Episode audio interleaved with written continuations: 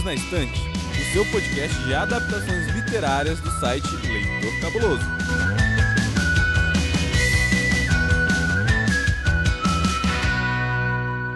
Olá, eu sou Domenica Mendes. Eu sou a Amanda. E nós estamos aqui em um episódio especial.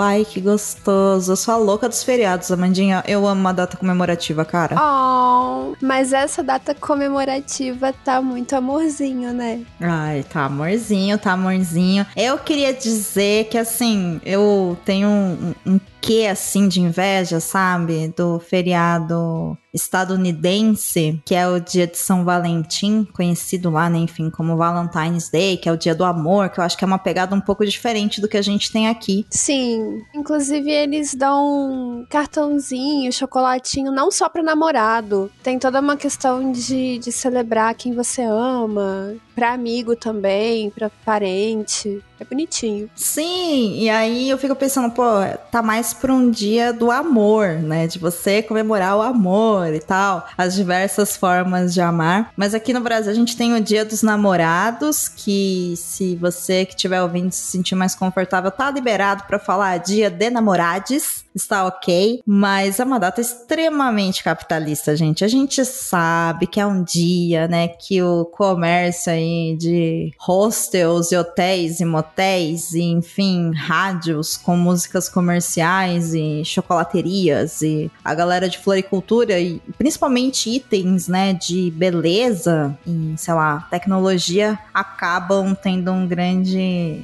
ápice de vendas. Mas, né, é isso, essa é nossa cultura. E a gente gosta aqui de adaptação literária. E a gente tem um clássico dos clássicos de Dia dos Namorados, Namoradas, Namorades, enfim. Ou Valentine's Day, se bem que eu acho que essa obra tá mais pro Dia dos Namorados do Brasil do que pra Valentine's Day. Que é o filme que a gente vai falar hoje. Amandinha, por favor, tenha o prazer de dizer o tema deste episódio, minha amiga. Mas aí eu vou ter que citar 10 coisas que eu odeio em você. Só 10?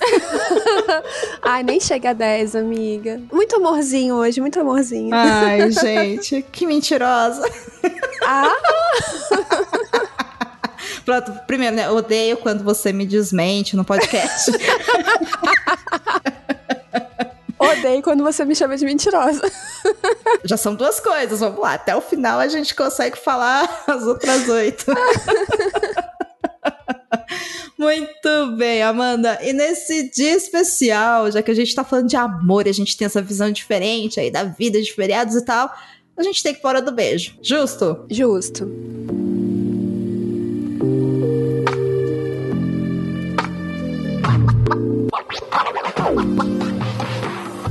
Então, amiga, quem que você vai beijar nesse dia tão especial, nesse 12 de junho de 2023? Essa data especial, eu vou ter que mandar um beijo pro meu marido, né?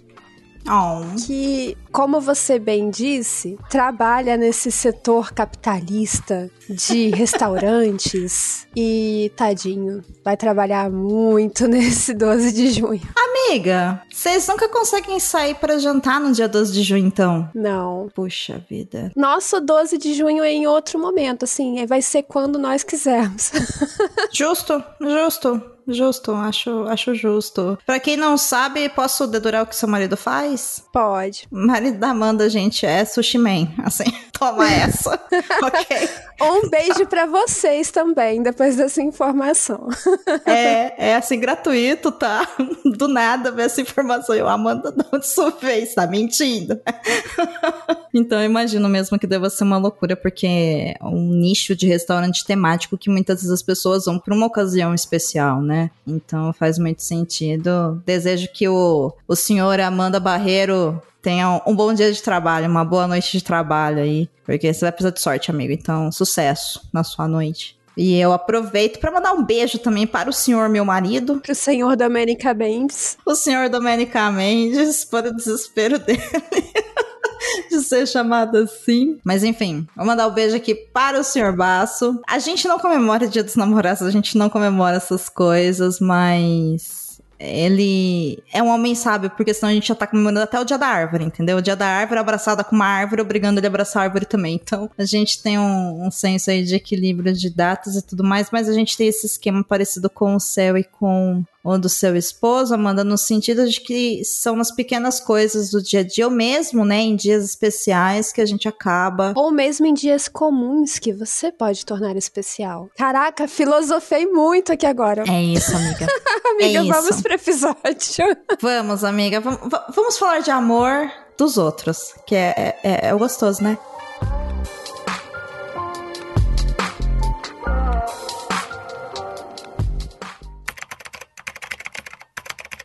Lançado em 1999, 10 Coisas que Eu Odeio em Você é um filme de comédia romântica e uma das inúmeras releituras de A Megera Domada, de William Shakespeare. O filme foi dirigido por Gil Younger e conta com as participações de Heath Ledger, com Patrick Verona, Julia Stiles como Cathy Stratford, Larissa Oleynik como Bianca Stratford, Larry Miller como Walter Stratford e Joseph Gordon-Levitt como Cameron James. Amandinha, eu acho que esse filme só tem uma pergunta, assim, que vai pautar todo esse episódio, que é, na sua experiência e opinião de podcaster profissional em pitacos de adaptações literárias, sobre o que é o filme 10 Coisas que Eu Odeio em Você e por que que ele é o filme de Dia dos Namorados.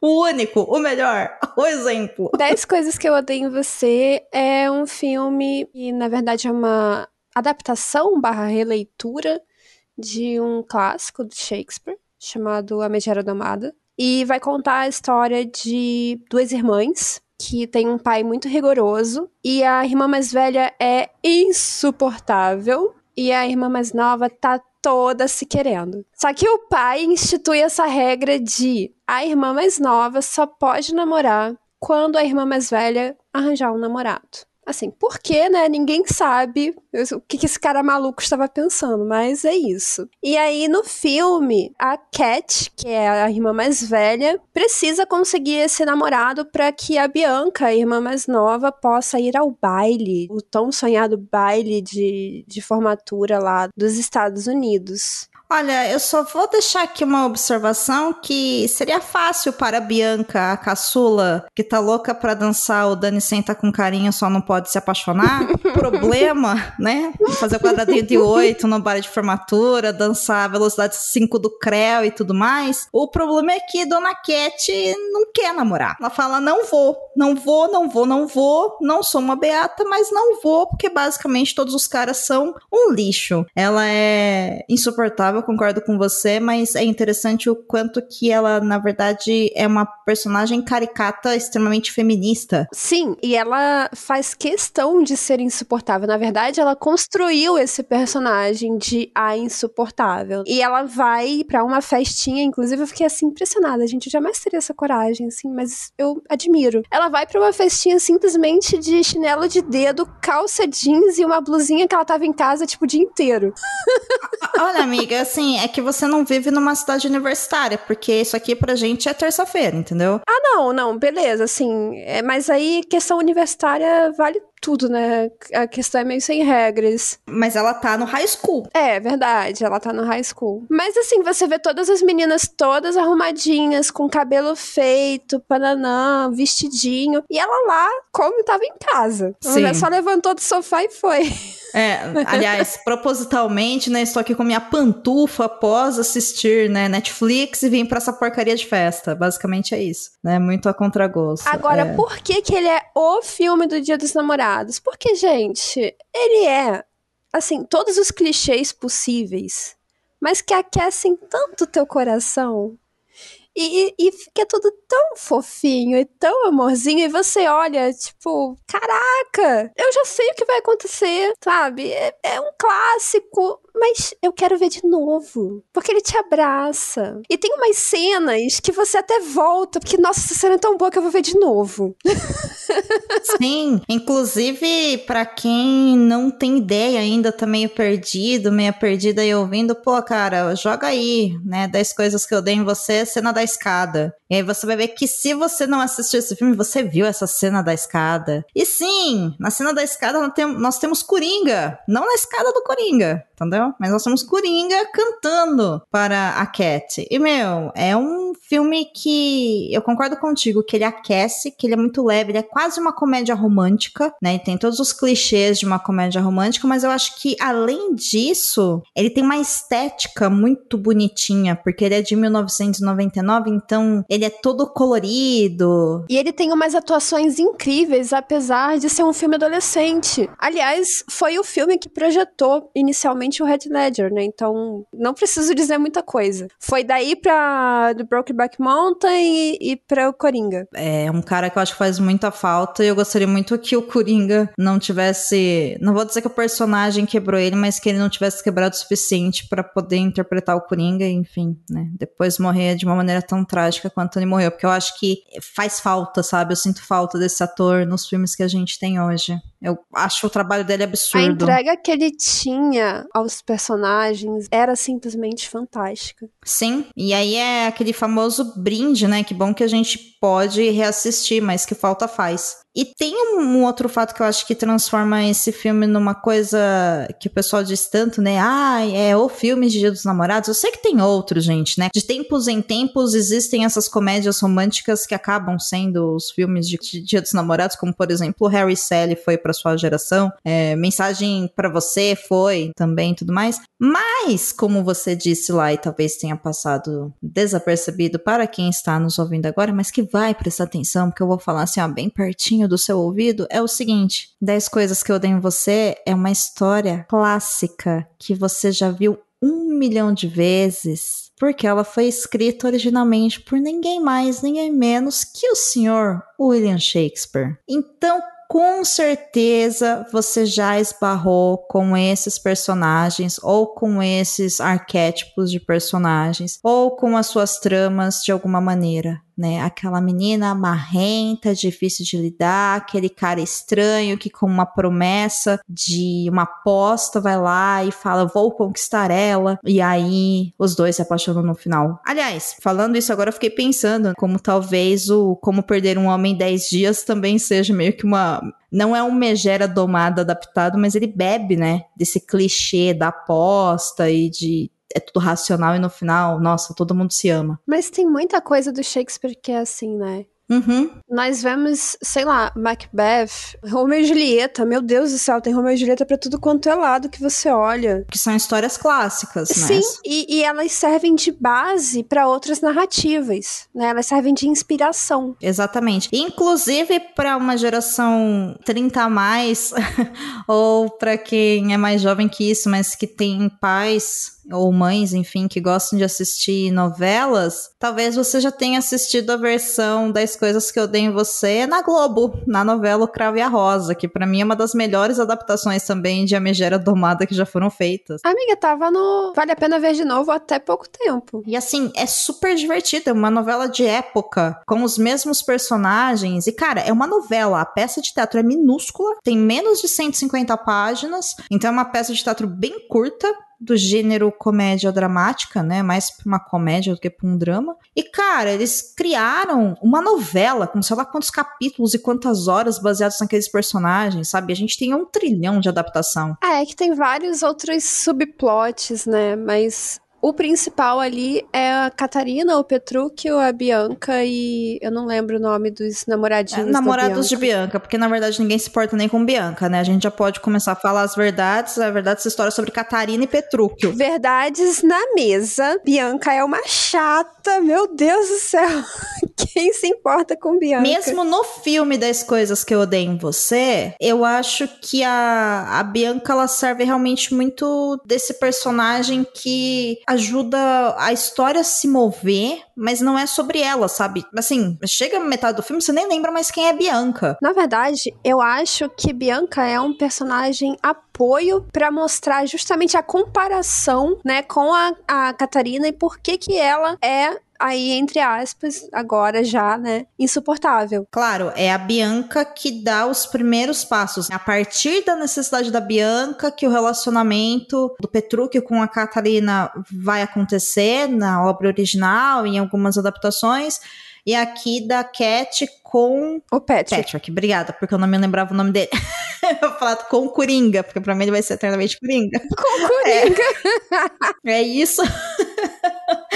Mas enfim, é a Bianca é essa personagem que dá essa primeira motivação para a história começar. Mas o foco, na verdade, é a Megera sendo domada. É sobre isso a história. Então a história, na verdade, é sobre o Petrúquio com a Catarina. E eu achei muito interessante a peça, sabe? A peça de teatro, para quem tem interesse em ler a obra original, é uma peça de teatro, então ela é dividida em atos. Para quem nunca leu, texto teatral, ele não tem ambientação, ele só tem a divisão entre cenas e atos, o nome dos personagens, algumas informações de orientação de direção, como fulano entra na Sim, sala. as rubricas. Isso, fulano entra, fulano sai. O cenário é um cenário normalmente geral, sei lá, por exemplo, na frente de uma igreja no centro da cidade, e aí se você se vira para montar isso num palco, né, que é justamente para ter essa liberdade artística também de você montar como for possível, e só vai ter lá personagem X e a fala dele, personagem Y, a fala dele, o restante, gente, é arte, é interpretação, é montagem, é iluminação, enfim. Então é um texto que talvez não seja muito fácil das pessoas lerem, principalmente para quem tá habituado a ler mais romances, mas é uma peça muito simples. E eu,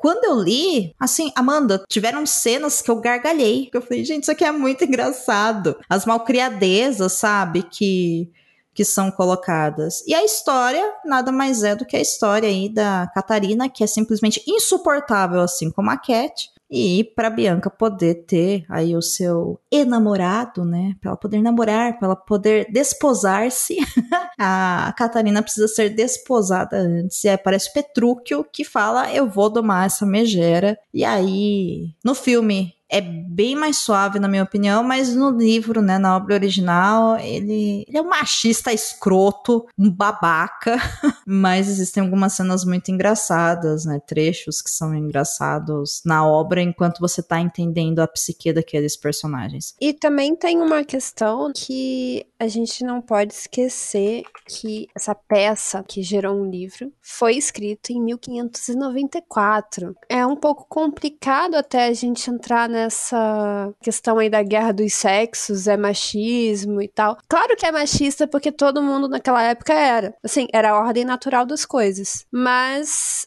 é, não dá também para olhar com os mesmos olhos de 2023. Tem que entender que naquele contexto aquilo era natural. Sim, sim. A comparação entre o machismo da obra tá justamente nessa adaptação específica em filme. Sim. Que eles subverteram isso. Aí faz sentido essa colocação. Até no Cravo e a Rosa é uma obra bastante machista ainda.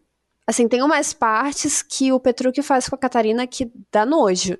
Mas no das coisas que eu odeio em você, isso já é muito mais tranquilo. Existe uma atualização, né, da obra. E eu acho que é por isso que é interessante, assim, esse filme. Ele é realmente uma releitura.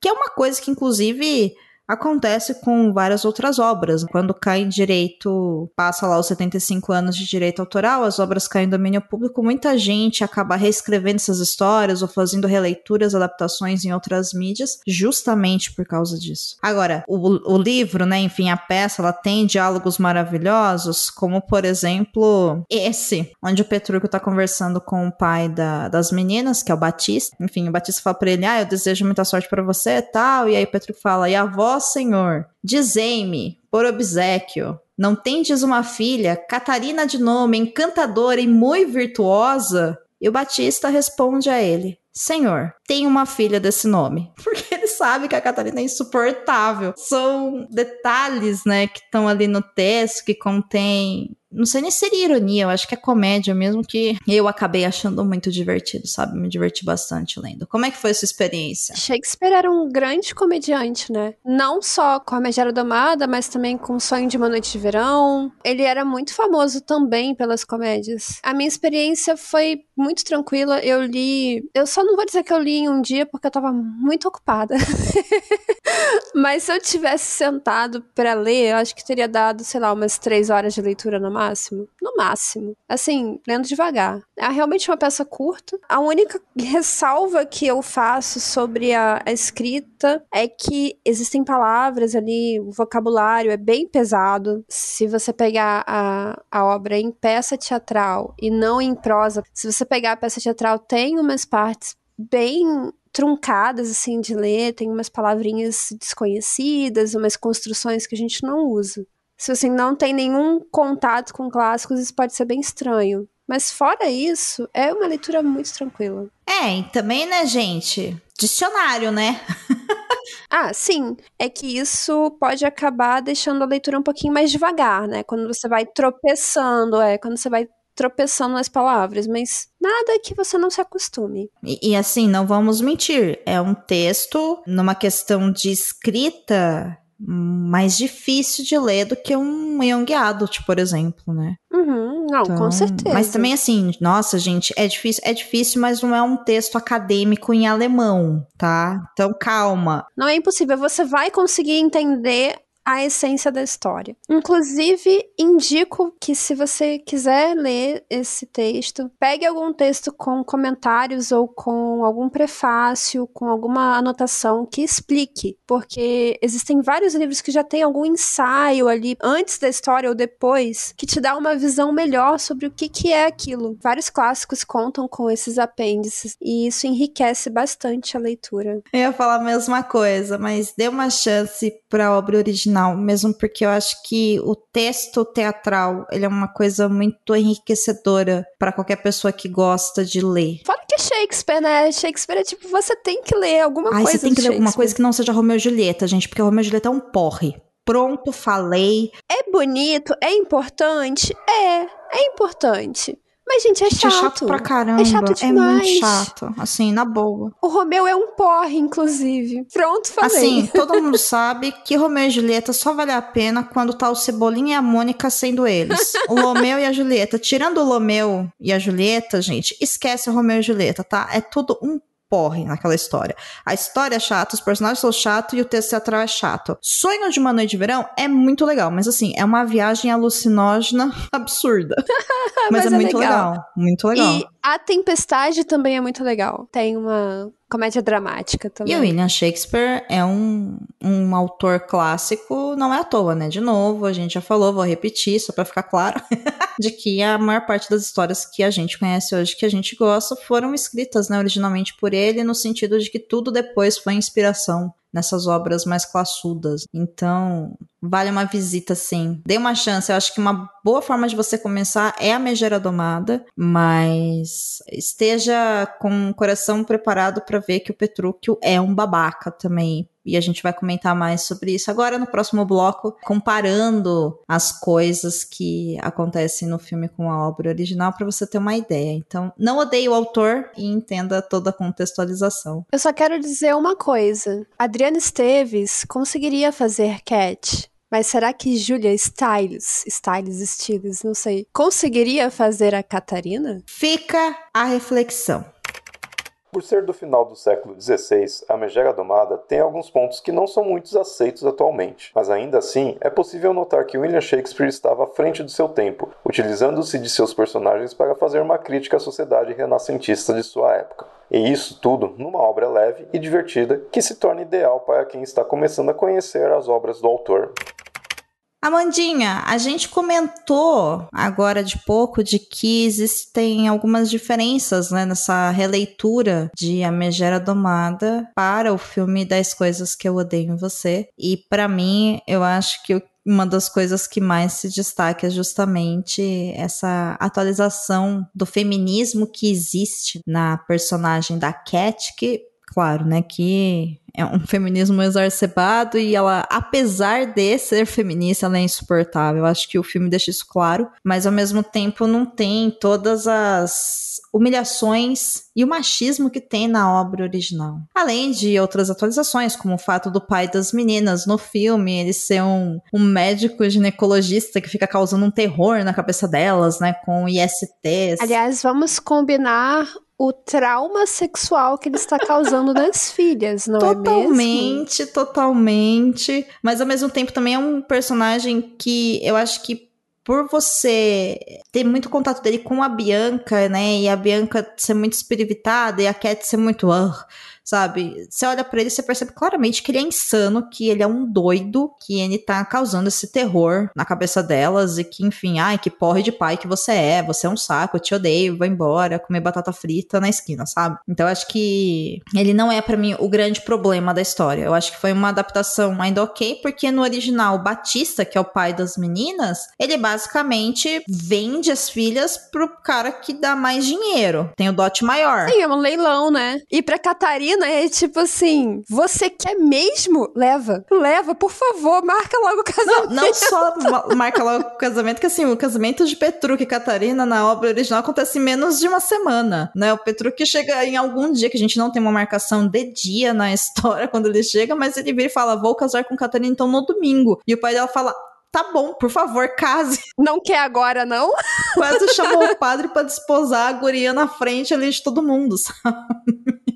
Mas enfim, eu acho que o, o pai das meninas funcionou bem. Agora, o que que tu achou da, da pegada feminista versus o machismo na obra? Você acha que foi uma sábia escolha para o tempo em que vivemos? Eu acho que foi uma sábia escolha. E olha que nós estamos falando de um filme de 99, estamos em 2023 e estamos comentando isso agora. Sim. E já foi uma sábia escolha lá atrás. Eu só tenho um pouco de preocupação com essa esse estereótipo da feminista chata. Né? Porque, gente, isso não, isso não é verdade, isso não é assim. Eu não gosto muito dessa coisa de guerra dos sexos, sabe? Eu acho isso um clichê muito já ultrapassado. Ninguém precisa ser inimigo de ninguém, ninguém precisa provar que é melhor que ninguém e, e, cara, cada um na sua, sabe? Os dois têm que ser bons e, e ponto. Mas eu acho que o filme coloca bem isso no momento em que, por exemplo, o Patrick se vê obrigado por causa da aposta, porque ele começa sendo um boy lixo que aceita uma aposta porque ele quer ganhar dinheiro para sair com a Cat, mas no momento em que ele tem que entrar no mundo dela para conseguir conquistá-la, porque ela não dá a menor chance para ele, então ele tem que entender do que, que ela gosta. E nisso que ele começa a entender do que, que ela gosta, ele acaba gostando dela. Eu gosto dessa atualização e eu gosto da questão menos machista e uma visão um pouco mais ampla do feminismo, como essa igualdade ali entre eles, porque eles têm um relacionamento em pé de igualdade e eu acho isso muito legal. Aliás, se nós formos Deixa eu só fazer aqui um parêntese. Se nós formos lá na Megera Domada e considerarmos novamente 1594, a peça é muito menos machista do que normalmente ela seria, inclusive. Porque a Catarina ainda assim enfrenta o Petrúquio. Ainda assim, ela coloca a posição dela, mesmo que seja uma posição de esposa apenas, né? De inferior a ele ali no caso, na história ainda assim ela deixa a posição dela muito clara. Não, eu sou a esposa e é o nosso casamento e as pessoas vão pro banquete sim. E aí ele fala: obedeçam a minha esposa. Então, tem algumas coisas ali que ela marca o território dela e ela deixa firme o pensamento dela mesmo naquele contexto. Isso em das coisas que eu dei em você é muito mais claro, que a Cat é essa menina mais assertiva. Eu concordo parcialmente com você. Vieram duas coisas sobre o que você falou. Um é sobre essa questão de que a Catarina ela enfrenta o Petrúquio, que pode ser entendido dentro desse contexto onde o homem é o senhor de sua mulher e tarará, tarará, como um Bom, não vou falar que é um feminismo, mas é uma atitude bastante radical para sua época, como você disse. Ao mesmo tempo que eu, assim, na obra, isso é voltado para uma característica negativa dela, que é o fato dela ser uma megera. Porque a Catarina, no livro, ela é essa bocuda, né? Que o pessoal chega sim. e ela sei lá, fala você é feio como o seu cavalo. Sabe o que que me vem também? Eu concordo com o que você tá falando. Mas ele e ela se entendem. Não é por ela ser bocuda que ele reprime aquela situação ali do banquete, por exemplo. Ele fala: Não, tá bom, obedeço a minha esposa. Sim, nessa cena em específico, logo após ali o casamento, eu concordo com você que existe isso. Mas na obra como um todo, eu discordo, porque o que ele faz. Não, com certeza, com certeza. Ele está em posição superior a ela na obra. Isso é claro. Bom, aí novamente, né? Aquela época. E é, naquela época as coisas tinham. Cada coisinha tinha seu lugar, né? O marido tinha uma posição, a esposa tinha outra, o, o pai da esposa tinha outra, cada um cumpria sua função social e ninguém podia questionar isso. Mas eu, em comparação aqui com 10 coisas que eu odeio em você, eu vejo esse relacionamento também diferenciado. Não é o relacionamento clichê padrão que se espera da moça fofinha e do, do cara mais fechadão, mais durão e tal. E eles funcionam. Eles têm essa coisa mais maliciosa entre eles, essas implicâncias, essa coisa mais. No 10 coisas que eu dei em você, que é um pouco mais divertida. E eles funcionam. Eles se entendem desse jeito caótico do relacionamento deles. Então, eu acho que essa é uma semelhança na verdade, entre as duas obras que, assim, com todas as suas diferenças, tem essa semelhança. Funciona. É, por isso que eu disse que eu concordava parcialmente, porque na cena que ele ouve ela ali, né, e fala: Não, tudo bem, eu quero ir embora, mas você quer fazer a festa, então fica na festa. É a única vez em público que ele escuta ela e faz o que ela quer. Mas depois o Petruco transforma a vida da Catarina no inferno. Aliás, antes ele já transformou, porque ela não queria casar com ele. E o que ela falou o quê? Eu vou na verdade, enlouquecer ela. Então, se ela me maltratar, eu vou falar com ela como se ela tivesse me fazendo um carinho. Se ela me bater, eu vou agir como se ela tivesse me beijado. Então ele faz uma manipulação mental com ela. E como ele sabe que ele tem o poder, que quem define se ela vai se casar ou não é o pai dela, ele faz um negócio, que é realmente isso. A gente falou que o pai dela leiloa ela, mas é exatamente isso, né? Ele leiloa ela e a Bianca. Ah, é coisas da época de etc e tal. Tá, não é esse o ponto aqui, gente. O ponto é o que tá na obra em si. E uma coisa que a sua fala me chamou muita atenção, que até então eu não tinha visto, é como que foi feita essa releitura desse. Não seria enlouquecer a Catarina, no filme 10 Coisas que Eu Odeio em Você, mas que seria agir exatamente igual a Catarina age, que é isso que o Petruc faz, né? Como ela é agressiva, ele é agressivo. Como ela maltrata, ele maltrata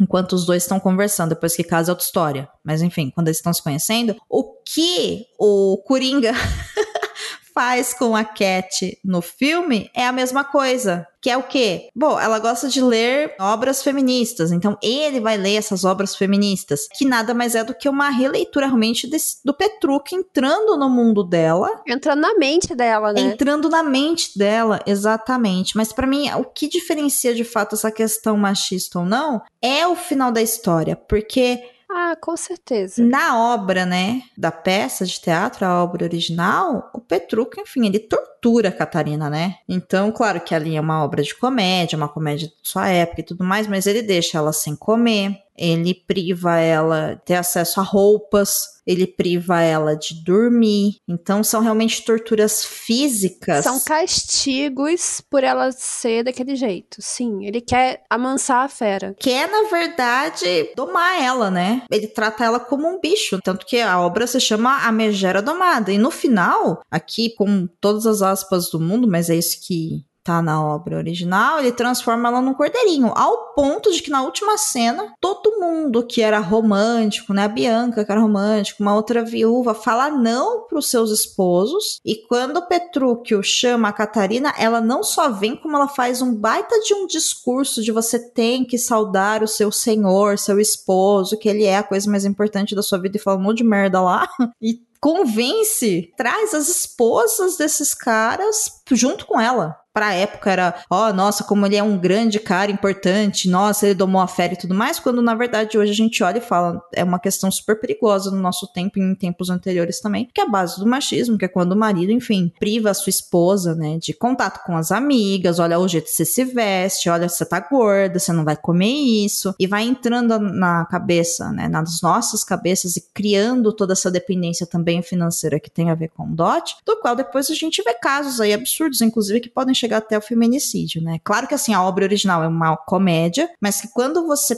olha, meu, em 1500 e pouco, Shakespeare escreveu sobre um cara que fazia hoje, que é exatamente como os caras que são abusivos de mulheres agem ainda hoje. Numa escala menor, diferenciada, porque você não pode, né? Enfim, fazer isso. Bem que o Petruco também, na frente do pai da Catarina, tratava ela bem. Tem um, um, detalhe aí que estamos falando de um autor, um dramaturgo, que colocava críticas sociais em todas as obras que ele fazia. A crítica mais forte em A Megera Domada é sobre a superficialidade de relacionamentos e como é perigoso você se casar naquela época, lembrando que casamento era uma instituição, era negócio, né? Não, não era. Esse casamento por amor é, é uma noção que ali estava começando a acontecer, né? Não, não se tinha essa visão de casamento romântico um pouco antes de Shakespeare. Já com Shakespeare é que essa noção já começa a aparecer nas obras literárias. Ele fala ali nessa comparação, por que a Bianca acaba sendo sendo tão explorada, né? Porque ele quer fazer essa comparação de que a Bianca é uma mulher supérflua, é uma mulher fútil. E ela finge, né? Ela finge ser aquele, aquela mulher dengosa, meiga e tudo mais, que os homens ficam apaixonados. E no final ela tá ali com a mesma atitude da irmã, porque ela já tá casada, né? Então, não, eu não vou. Meu marido, não sei o que, não quero. E a Catarina tá transformada, então ele bota esse contraste de conheça com quem você se casa. É melhor você se casar com uma pessoa de temperamento ruim e essa pessoa acabar mudando por você, vamos colocar aqui entre aspas, porque eu não gosto muito desse conceito. Mas é melhor você casar com quem você conhece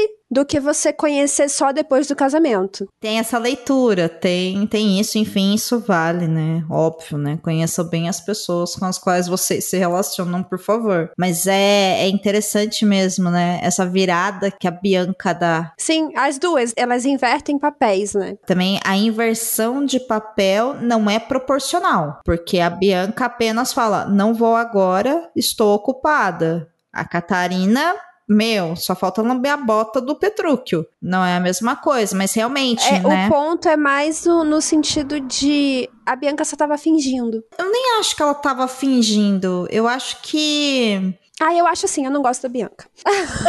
e no filme, a Bianca também finge ser uma pessoa muito legal e muito amorosa e muito fofinha. E na verdade, ela só tá usando o carinha que tá apaixonado por ela. Ela é ridícula. Sim, em todas as adaptações, na verdade, né? A Bianca, ela sempre me pareceu ser a famosa menina apaixonada que quer ter um namorado. E quando no filme ela quer ir pro baile e tem esse menininho aí que quer enfim, ir com ela no baile, que é o que contrata, né, enfim, o Coringa e tal, e pai, enfim. E, meu, ele é super gente boa, ele super gosta dela, mas na verdade ela quer sair com o cara mais popular da escola, porque ela é fútil. Ela é biscoiteira. Ela é biscoiteira, exatamente. ela é uma influencer, sabe? entendeu? Cat seria podcaster, Bianca seria Instagrammer, entendeu? É isso. Então...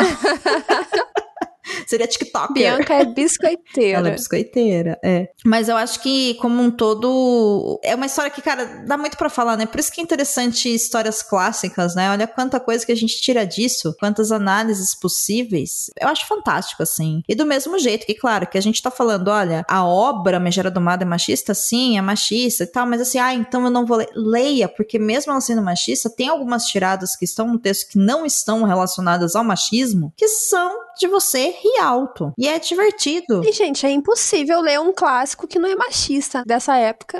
Então você não é, vai encontrar. Não, com certeza. Não tem como. E eu acho que, apesar de é interessante a gente ler, mas eu acho que sim, a gente tem que dizer com todas as letras quais são os problemas. E eu acho que esse exercício de reflexão, de comparar com os nossos dias, é uma coisa que é interessante também, né? Porque eu acho que a arte, ela tá aí para isso, sabe? Ela sobrevive ao tempo. É uma forma da gente se entender enquanto sociedade também. E é muito importante conhecer a origem das coisas. De onde vem essa história? Por que, que tem tanta história parecida? Não foi um monte de gente que pensou a mesma coisa. Foi uma pessoa que aliás nem é original do Shakespeare, porque a maioria das coisas do Shakespeare ele pegava de outros lugares e, e transformava do jeito dele e ganhava fama, igual os irmãos Green, sabe? Ele pegava referência de vários lugares que, enfim, ele via coisas que deram certo e fazia do jeito dele, mas na verdade ele estava copiando um monte de coisa. Ele só copiou a coisa da versão que deu mais certo. É basicamente isso. E isso não tira a genialidade do Shakespeare, porque para aquela época isso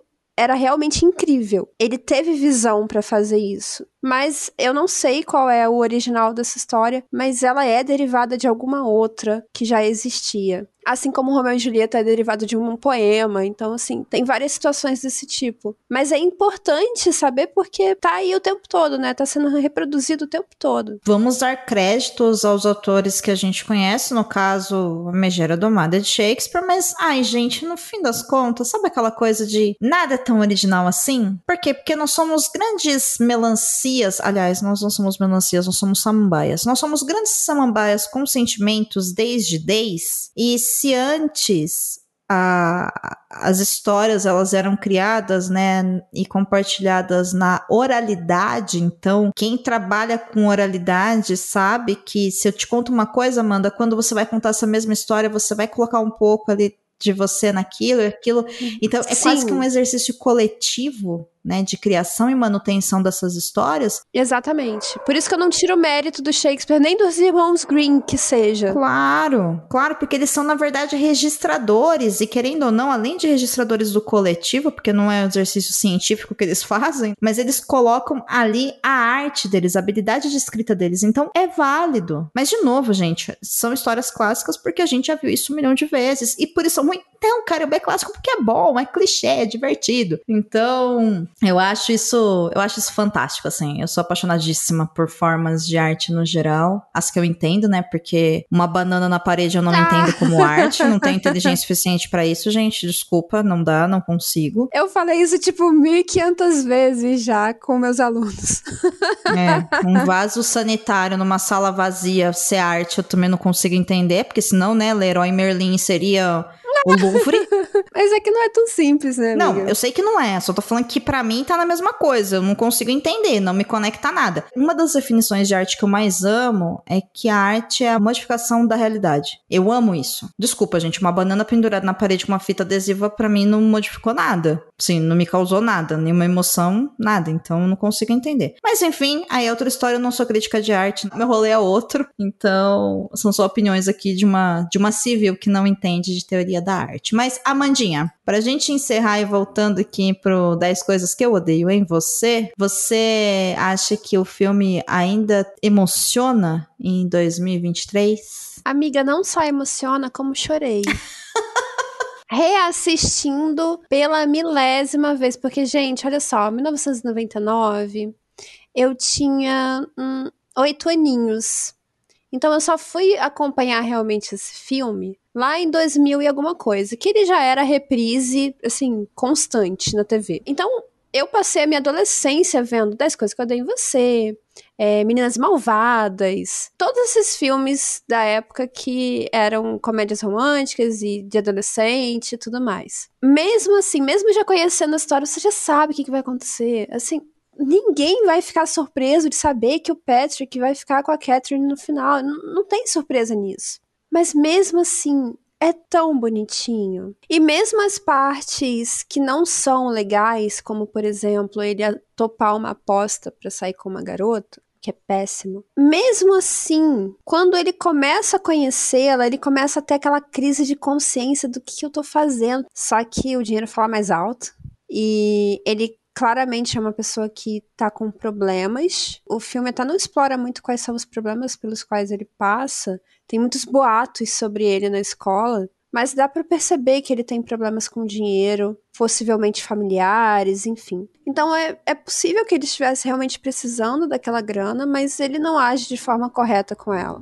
Mas é bonitinho de ver que ele sabe que ele tá fazendo errado. Ele não é esse monstro também que a escola pinta, porque ele passa a se importar com ela. É importante, inclusive, falar desse filme em 2023, porque já em 99, quem produziu esse filme teve a visão e a sensibilidade e, e o bom senso de, por exemplo, colocar uma menina bêbada e um garoto que, ao invés de se aproveitar disso, lembrando que ele tem essa fama de bad boy, ao invés de se aproveitar disso, ele cuida dela, ele leva ela para casa. E quando ela tenta beijá-lo, ele fala: melhor não, deixa para outro momento. Então, eu acho que não só emociona, como é um filme envelheceu muito bem. Sim, concordo. Momentos muito naturais e que me faz pensar o quanto que não é tão difícil assim ser uma pessoa boa. Então não é uma questão de hoje a gente fala tanto sobre essa questão de cultura do estupro e abuso e tudo mais, que ai, agora é assim. Não, gente, lá em 99, no cinema já se mostrava isso, não se dava esse nome, mas se mostrava. Ah, mas ele fez isso porque na verdade, sei lá, ele queria que ela sentisse alguma coisa por ele. Sim, se você quer que qualquer pessoa sinta alguma coisa por você, a pessoa não pode estar sob efeito, né, de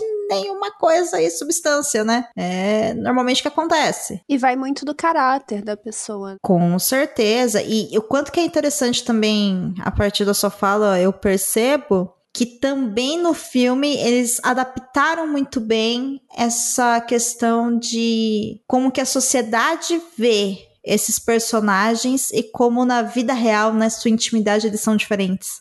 O bandido da escola, o bad guy, na verdade é um cara romântico, cuidadoso que respeita a menina. A revoltada, na verdade, ela é uma, nossa, ela é uma menina apaixonável, né, e carinhosa. Ela tem um motivo para ser revoltada. Ela não só tem um motivo óbvio que ela conta para a irmã sobre o, o carinha popular lá, que eu não lembro o nome, ter sido muito babaca com ela mas também o próprio histórico familiar, porque ela tem uma família disfuncional. A, mãe saiu de casa, ela não tem mais contato com a mãe. O pai se tornou um cara neurótico, completamente doido, que fica utilizando sexo para envergonhar as filhas e altas proibições surreais. Que não faz sentido nenhum. E além disso, a Cat vive com um peso muito forte da comparação. Por que, que você não é doce como a sua irmã? Por que, que você não é uma menina agradável como a Bianca? A Bianca tem todo o carinho do pai, apesar dele ser rigoroso. Ele é carinhoso com a Bianca. A Bianca é um orgulho uma flor de menina. Já a Catherine não desperta esse carinho do pai. Ela é o orgulho por ela não se envolver em relacionamento nenhum, ponto. Mas ela é o orgulho por fazer o que ele quer, não por ser quem ela é. Exatamente. Ela cresce com esse peso de não poder ser quem ela é, de não receber carinho e amor dentro de casa. Tem várias nuances na personagem da Cat que fazem ela ser essa menina agressiva. Sim, eu concordo com você. Inclusive, isso também tá na obra original. A Catarina, ela fala em determinado momento, né, pro pai, que o pai prefere a Bianca. E, e ele fala várias vezes pra ela, né, porque que, enfim, ela porque, aliás, eu não me lembro se ele fala pra Catarina ou se ele fala pra algum personagem, né? Você tá só no entendimento da obra como um todo de por que, que a Catarina não é igual a Bianca. Então, esse peso da comparação tá ali também. Mas tem esse ponto que você muito bem levantou, que é de você conhecer esse personagem na intimidade e ver que ninguém é tão como todo mundo vê. Porque mesmo a Bianca no, no filme, meu, o que ela faz lá com o rapaz que é apaixonado por ela porque ela quer sair com outro, cara, é pesado. Ai, tadinho dele, gente. Né? Ela foi um belo de um boy lixo. Foi. Girl lixo. é, sabe? Então, eu acho que é uma releitura, uma adaptação muito boa muito boa. Muito feliz e que envelheceu muito bem. Sim, e que é muito emocionante ainda de assistir. Pode ser que quem tá ouvindo não chore, eu, por exemplo, não chorei assistindo das coisas que eu dei em você nenhuma vez na minha vida. Acho que assisti filme acho que duas vezes só. Mas me causa um quentinho no coração, me causa um conforto, me causa prazer, me causa alegria. E, gente, prazer, emoção, alegria, quentinho no coração são emoções. Tudo de bom. Eu chorei justamente no, no poema das coisas que eu dei em você, que ela escreve. E até uma curiosidade sobre essa cena, ela não tinha previsão de choro. A atriz não deveria chorar. Mas ela se emocionou lendo o poema e ela não conseguiu segurar o choro. E foi num take só. O diretor gostou muito e foi. Olha aí que coisa maravilhosa. E de tudo isso, eu vou encerrar esse episódio falando que a Amanda é uma romântica. Quem diria? Oh. Maravilhoso, amiga. Olha, Foi uma delícia gravar esse episódio com você. E eu te desejo um excelente dia dos namorados aí com o seu amor.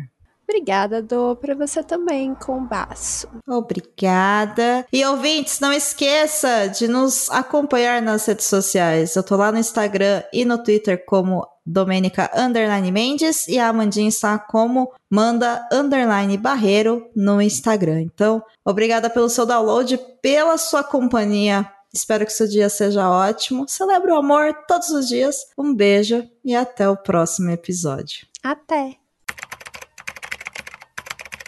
Contribua para novos episódios do Perdidos na Estante em catarse.me barra leitor underline cabuloso ou no PicPay.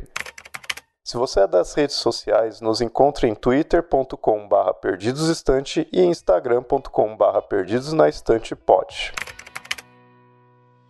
E esse foi mais um episódio do Perdidos na Estante. A apresentação é de Domênica Mendes e Amanda Barreiro. A pauta é de Domênica Mendes. A produção é de Domênica Mendes. O assistente é de Leonardo Tremesquim. A edição também é do Leonardo Tremesquim. Esse episódio é um oferecimento de Airechu, Aline Bergamo, Alan Felipe Fenelon, Amaury Silva, Caio Amaro, Camila Vieira, Carol Vidal, Carolina Soares Mendes, Clécius Duran, Daiane Silva Souza, Guilherme de Bias, Igor Bajo, Janaína Fontes Vieira, Lucas Domingos, Lubento, Luiz Henrique Soares, Marina Jardim, Marina Kondratovic, Moacir de Souza Filho, Nilda e Ricardo Brunoro.